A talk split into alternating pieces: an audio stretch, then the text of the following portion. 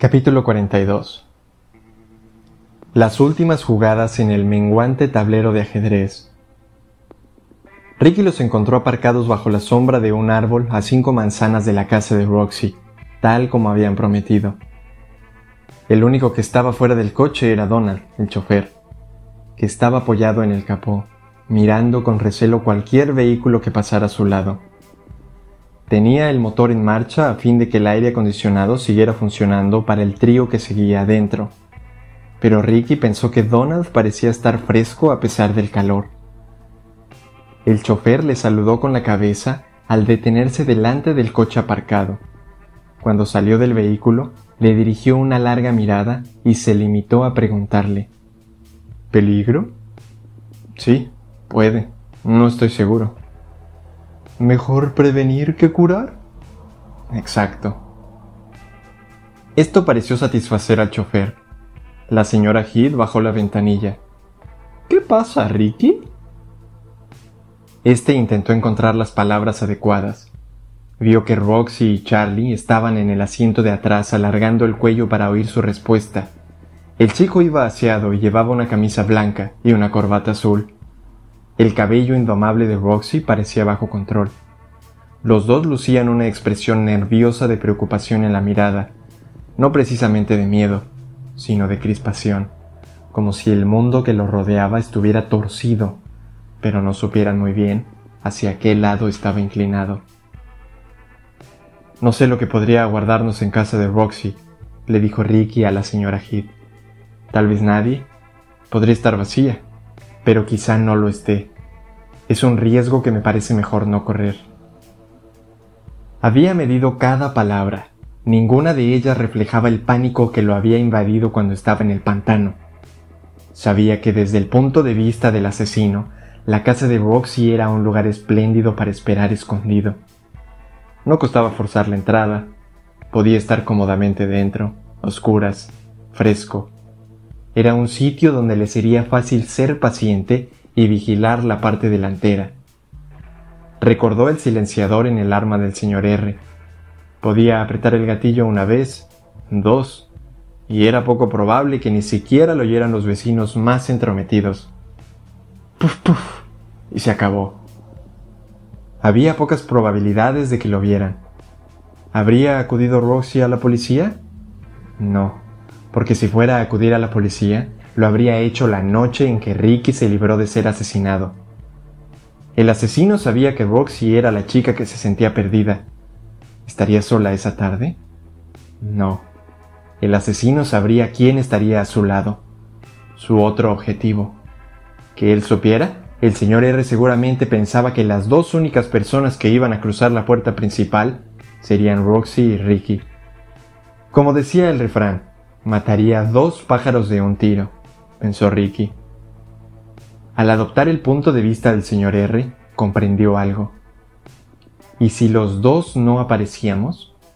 Bueno, no pasaba nada. Iría al siguiente sitio. La señora Heath pareció estar valorando lo que Ricky había dicho.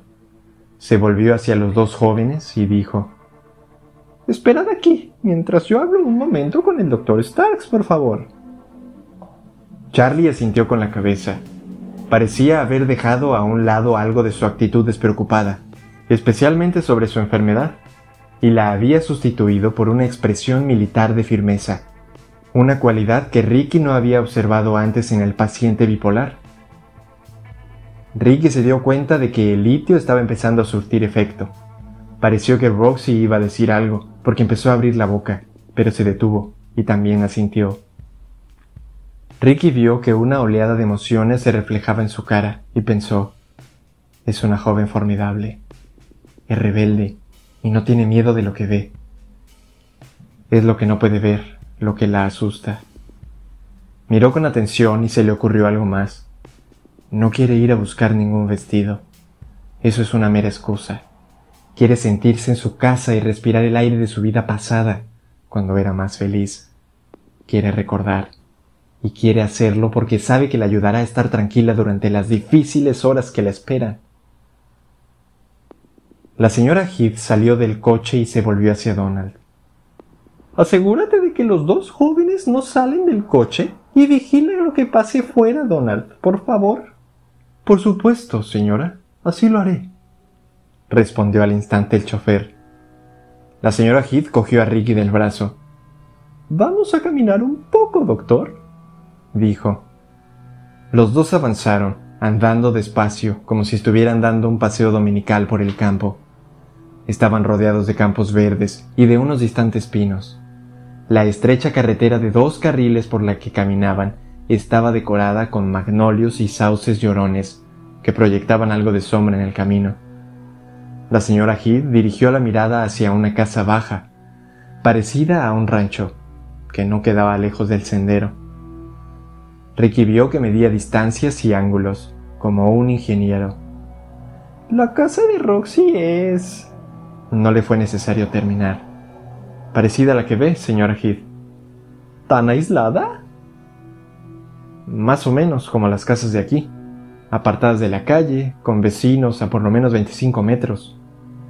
¿Y tú crees? No creo nada con seguridad. Estoy intentando anticiparme. Su casa podría ser buen sitio para esperar. Es la clase del hogar que podría elegir. Tranquilo, fuera de la vista. Es la lógica de un asesino, señora Heath. La señora Heath se giró un poco para mirar el coche donde Roxy, Charlie y Donald los aguardaban. Sí, dijo pasado un momento. Tiene algo de sentido. Inspiró profundamente. ¿Crees que hoy morirá alguien, Ricky? No lo sé, señora Heath. Es posible. Pero tiene que ser la persona correcta, ¿verdad? No quiso contestar esta pregunta ni siquiera sintiendo con la cabeza. La miró y vio muchas preguntas en sus ojos, en cada arruga de su semblante envejecido. Sabía que quería preguntar muchas cosas, pero no lo haría. En lugar de eso, de repente le sonrió. Eres un psicoanalista de lo más inusual, doctor Starks. Mm, gracias, creo. Supongo que hemos pasado muchas cosas, comentó y después de titubear, añadió, Por lo menos yo. Los últimos días han hecho que este sea con creces el octagésimo séptimo año más fascinante que pueda desearse, ¿no crees? Así que ¿hasta dónde crees que tenemos que ir? Hasta la esquina, calle abajo, hacia la noche, hasta la mañana, hasta el día siguiente y el día después, aquí, allí hasta alguna parte. No lo sabía con certeza y no quería hacer suposiciones. Así pues, prosiguió la señora Heath contemplando las extensiones de campos verdes. Ahora vamos al funeral. Tenemos que presentar nuestros respetos. La aguja de la iglesia parecía relucir al capturar los rayos cada vez más débiles del sol, unos cuantos minutos antes de que empezara el funeral. Las paredes exteriores de la iglesia baptista estaban pintadas de un blanco celestial. Al entrar en el aparcamiento gratuito, Ricky vio al instante regueros de personas que entraban en el templo.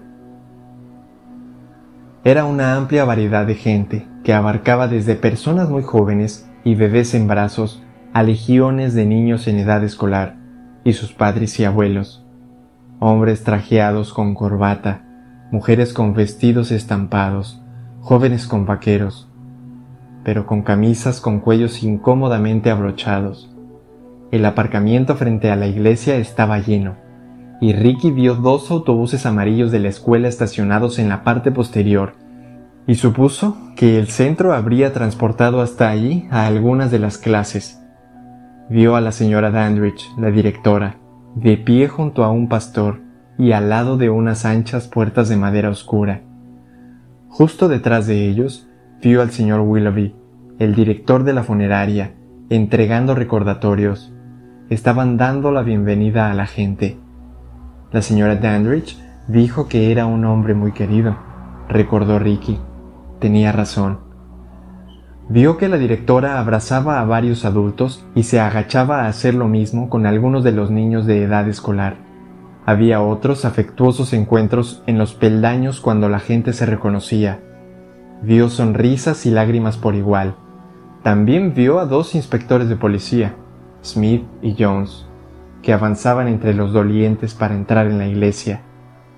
Echó un vistazo a su alrededor en el momento en el que Donald aparcaba el otro coche en una plaza cercana. Cuando Roxy, Charlie y la señora Heath salieron, se fijó en que el chico había rodeado los hombros del adolescente con un brazo. Le pareció que ella había empezado a temblar. Esto será duro para ti, le dijo mentalmente a la chica.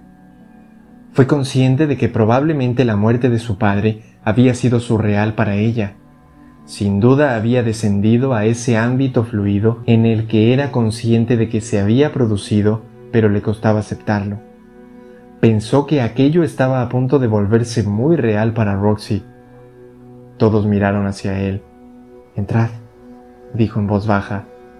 Iré en uno o dos minutos. ¿Le guardemos un sitio? preguntó Charlie. No, dijo negando con la cabeza. Me sentaré donde pueda controlar la situación. Se volvió hacia Donald. Vigile usted también.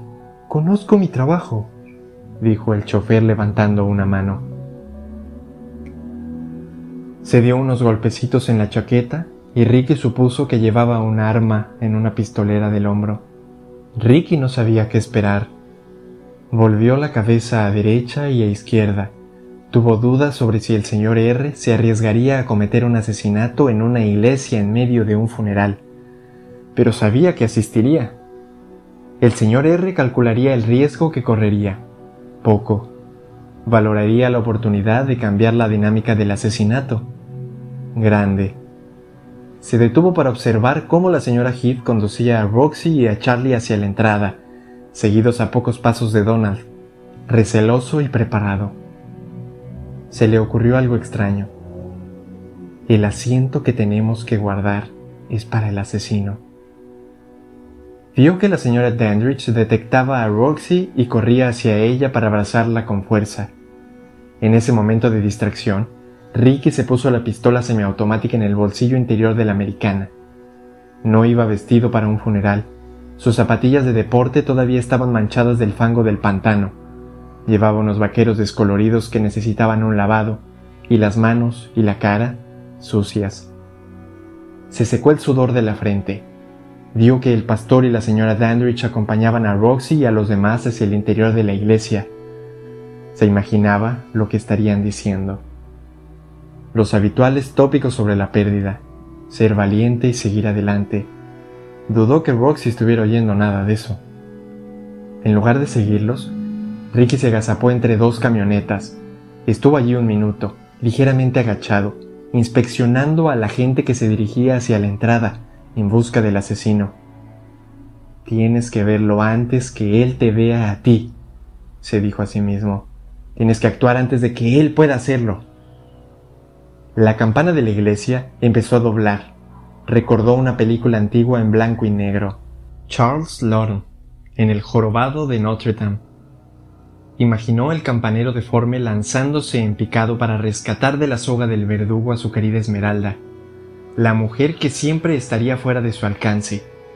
Cuando ascendían los peldaños de la catedral, con aquella belleza en sus brazos, el jorobado gritaba con su voz atormentada ¡Santuario! ¡Santuario!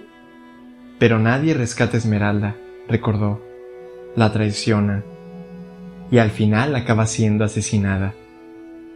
Se dijo a sí mismo, vendrá. Su parte razonable y analítica quería ofrecer tablas. Como cinco años antes, pensó que ya había demostrado lo suficiente, que ya había enseñado lo suficiente y amenazado lo suficiente como para que unas tablas resultaran atractivas. Un punto muerto, pensó.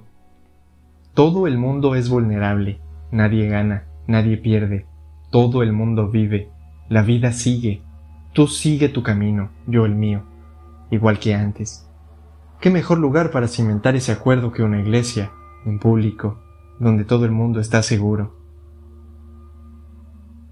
Era la única oferta que podía hacer. Dudaba que el asesino aceptara. No sabía si él mismo podía aceptarla. Observó a las últimas personas que entraban apresuradamente a la iglesia. El funeral estaba a punto de empezar. Avanzó con cautela, con cada paso subrayado por la campana, mirando a derecha y a izquierda, pensando que los últimos días y los últimos años había estado totalmente equivocado. Siempre había creído que participaba en un juego con el señor R, Virgil y Merlín, pero eso no era del todo cierto. Había participado en un juego con la muerte, y era muy consciente de quién ganaba ese juego.